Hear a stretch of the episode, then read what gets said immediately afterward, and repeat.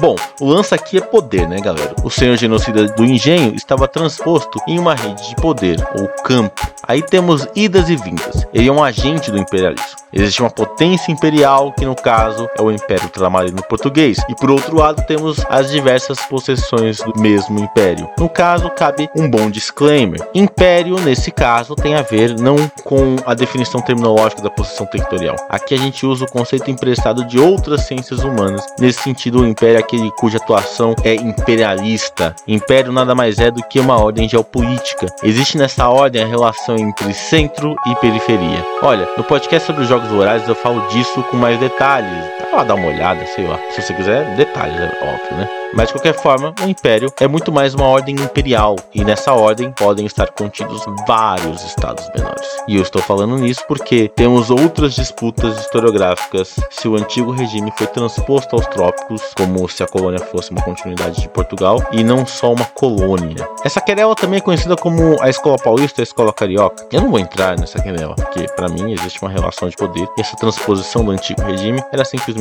impossível aos trópicos. É a historiadora Laura de Mello Souza tratou ao usar a metáfora do sol e da sombra do padre Antônio Vieira. Curioso para saber mais? Fica tranquilo que eu falo dela mais à frente nesse podcast.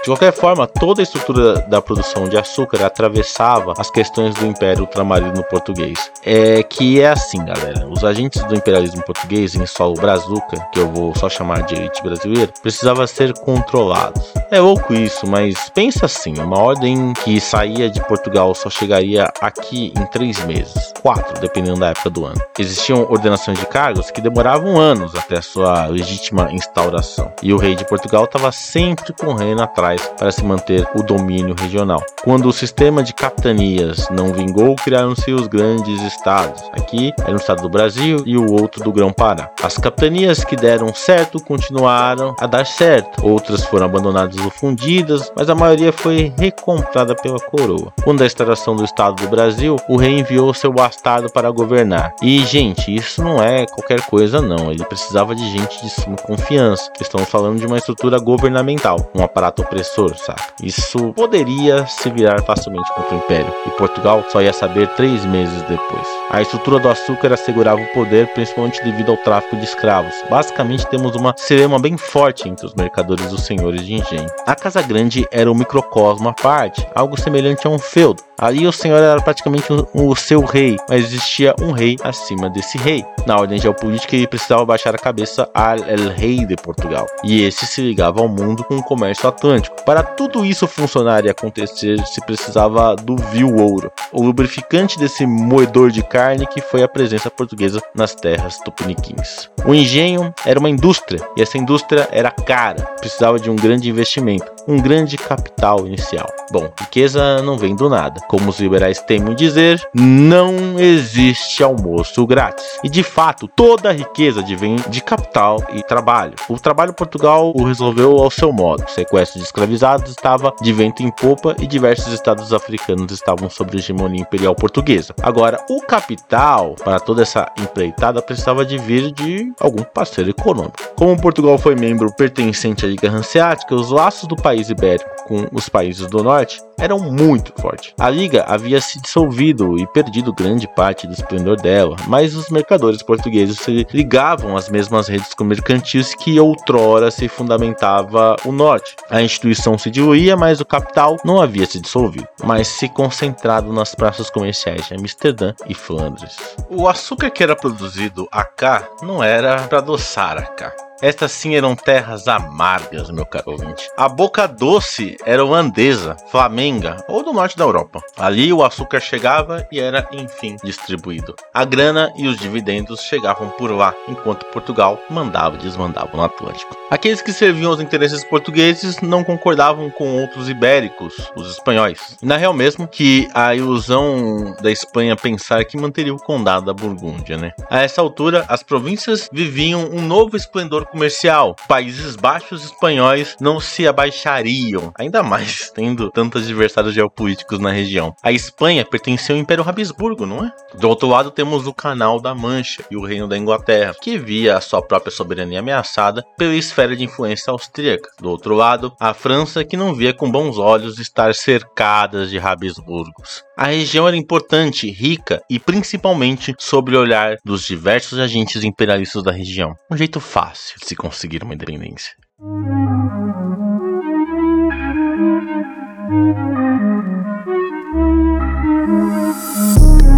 É interessante pensar esses tempos. Nossa caminhada começou no século X, passamos pela ascensão e a queda do comércio no século XIV, uma grande crise presenteada com uma guerra que se revolucionaria os próprios meios de se fazer guerra. Chegamos ao XV e agora no século XVI.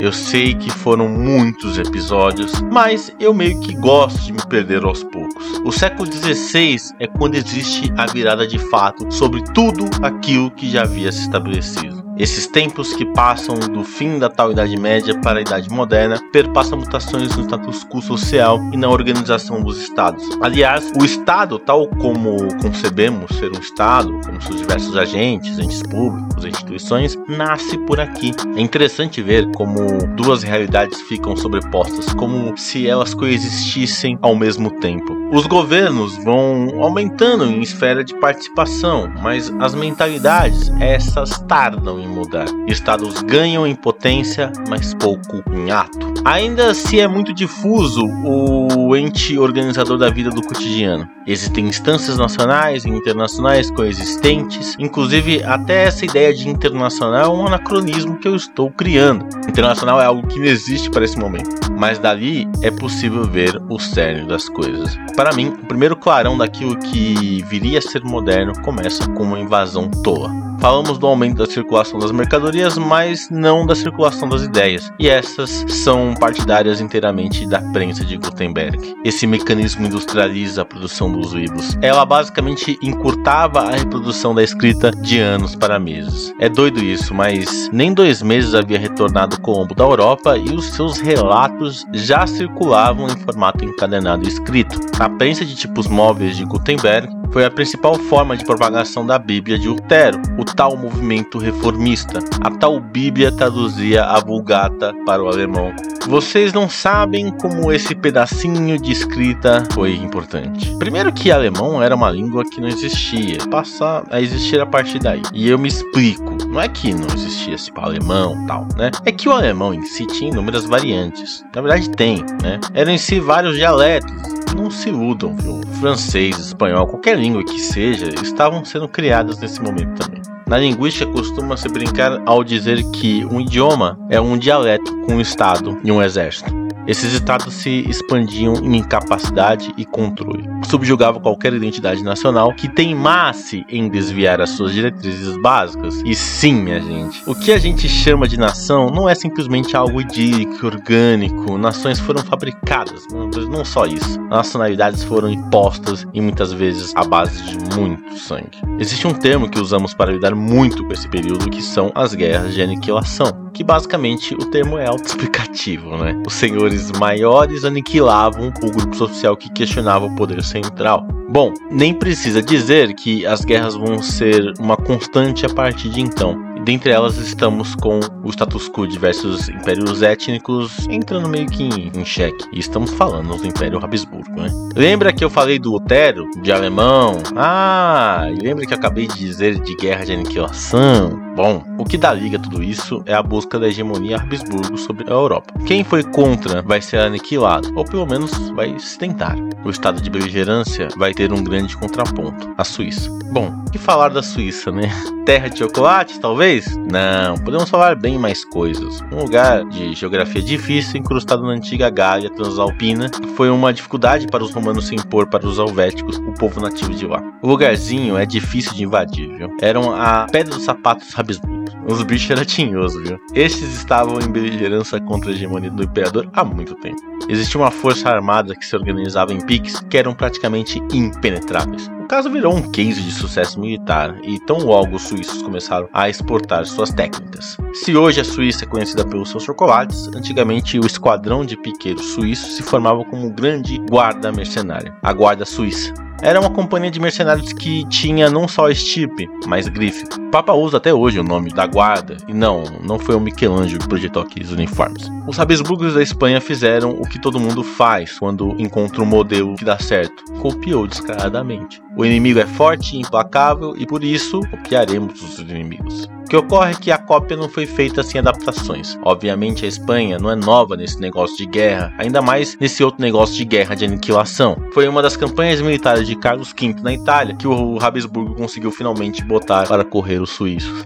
A tática era bem simples, na real. Era um batalhão dividido em três: um terço piqueiro, um terço de escudados e um terço de escravuzeiros. Era assim uma unidade que atacava bem à distância, atacava bem de perto e defendia bem uma combinação perfeita de ataque e defesa. No campo de batalha, os terços espanhóis marchavam em grandes retângulos rigidamente estabelecidos com cada qual uns em seu lugar, dando coberturas uns aos outros e revezando no ataque e na defesa. Os piqueiros ficavam nas pontas, suas alabardas de 4 metros previnham o ataque de qualquer cavalaria, formando um grande porco espinho em batalha. Os escudados ficavam logo atrás, promovendo a defesa necessária para qualquer ataque de infantaria, e a cereja do bolo ficava dentro. Em ondas rápidas saíam arcabuzeiros, quase que em uma dança ensaiada. Cada qual atirava nos seus inimigos e corria para dentro. Os movimentos repetitivos eram lentos, mas constantes, enquanto um arcabuz era carregado, o outro disparado, em um movimento de dentro e fora, e fora e dentro. Era simplesmente uma carapaça impenetrável, que ainda continha as suas surpresas. No campo de batalha, cada guerreiro tinha a sua companhia, cada escudeiro defendia o seu guerreiro, e cada guerreiro dava a cobertura ao seu arcabuzeiro. O terço se desmontava com uma facilidade incrível, e mais incrível ainda era o modo que eles se remontavam, como se um campo de batalha fosse então um teatro, um balé, rigidez, defesa e maleabilidade. O terço espanhol era simplesmente imbatível contra a coluna suíça, que era muito defensiva, mas por isso mesmo muito passiva em combate. Carlos V, é claro, não tardou de jogar essa arma contra os protestantes, e cabe algo importante aqui. Como um sacro imperador, o seu poder estava amparado nos preceitos católicos. Protestantes eram aqueles que, inclusive, questionaram a natureza sagrada do imperador, dentre tantas outras coisas questionavam, é claro. Esse período é, acima de tudo, uma tentativa desesperada de resistir à hegemonia Habsburgo, mas parecia que os Habsburgos eram tais como os terços, impenetráveis, maleáveis e muito rígidos.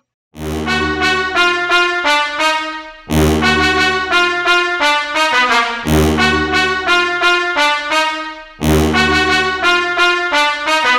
Se notarmos os agentes de poder dentro da Europa, teremos dois lados: aqueles partidários do status quo, e com isso podemos dizer ao domínio imperial Habsburgo sobre a Europa, e aqueles que resistiam a esse mesmo domínio. No fundo, temos duas linhas ideológicas: um é o Império Universal e o outro é o Império Parcial. Acho que nesse ponto de vista, isso é muito parecido com o que ocorre nos povos árabes hoje. Cabe um disclaimer: parecido não quer dizer igual, tá bom, galera? Só para dizer, existe duas diretrizes que implicam o povo árabe pan-arabismo e pan-islamismo. Simplificando ainda mais, ambos fazem parte de uma perspectiva imperial do califado que há muito desapareceu. Nelas, vemos que o califado e sua extensão fez expandir uma identidade que abrange áreas geográficas muito extensas. Internamente podemos notar as diferenças, mas externamente podemos colocá-los em um bloco, uma civilização. A civilização árabe, de modo geral, tem duas perspectivas de se unirem por meio da religião ou por meio das nações. Basicamente, essa dupla perspectiva que ocorre na Europa no século XVII. O Império Romano fez daquela larga extensão territorial um espaço civilizacional. De certa forma, toda a civilização europeia floresceu nesse centro romano e no fundo, no fundo, se questionava o que de fato iria ser a partir daí. O Império Universal focava num só ponto: um rei, uma lei, uma fé.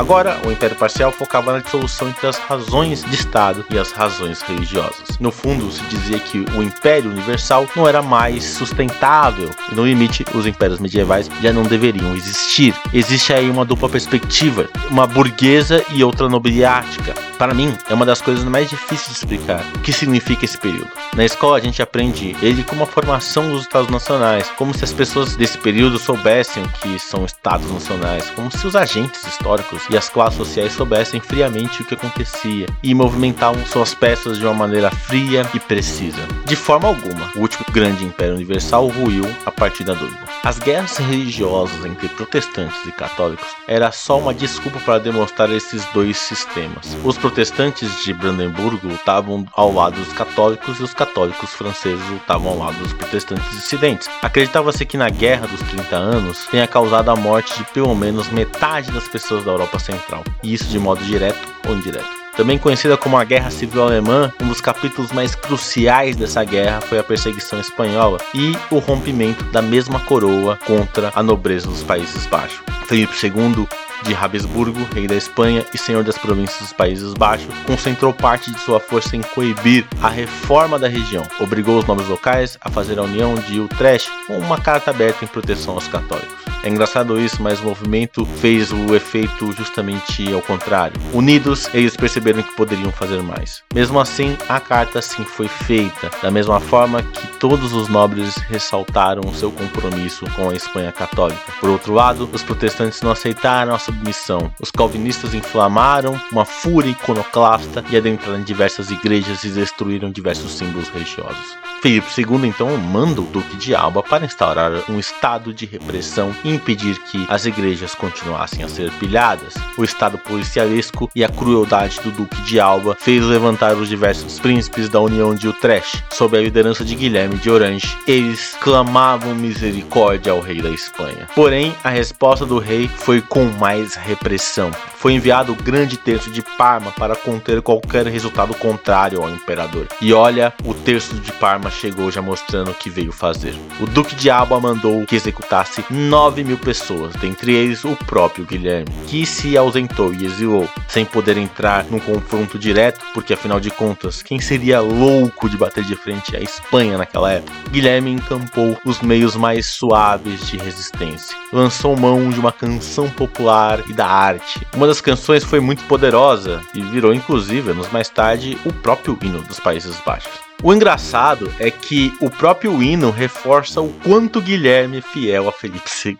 E é interessante isso. A revolta holandesa surge como uma revolta contra o excesso ao poder local, não contra o poder espanhol. Ser contra ou a favor da coroa não é o ponto central aqui. O ponto maior é o pedido de respeito pela cultura local, pela parcialidade desse império. É louco isso, mas isso vai surgir um nacionalismo ferrenho na região. Mas não só isso, como vai atrair a atenção daqueles que combatiam o Império Habsburgo. França, Inglaterra, a pacificação é conclamada e outras uniões onde aparecer. O jogo vai virar de verdade quando da crise da sucessão portuguesa. Sem herdeiros ao trono português, inicia-se um interregno. Felipe II reivindica para si o trono, mas a nobreza portuguesa estava longe de aceitar o monarca espanhol reinando sob a coroa portuguesa. Para fazer valer a sua posição, Felipe II leva o imbatível terço de Parma para Portugal, que rapidamente sucumbe ao domínio espanhol. Por outro lado, os Países Baixos ficavam livres para a revolta, e é isso mesmo que rola.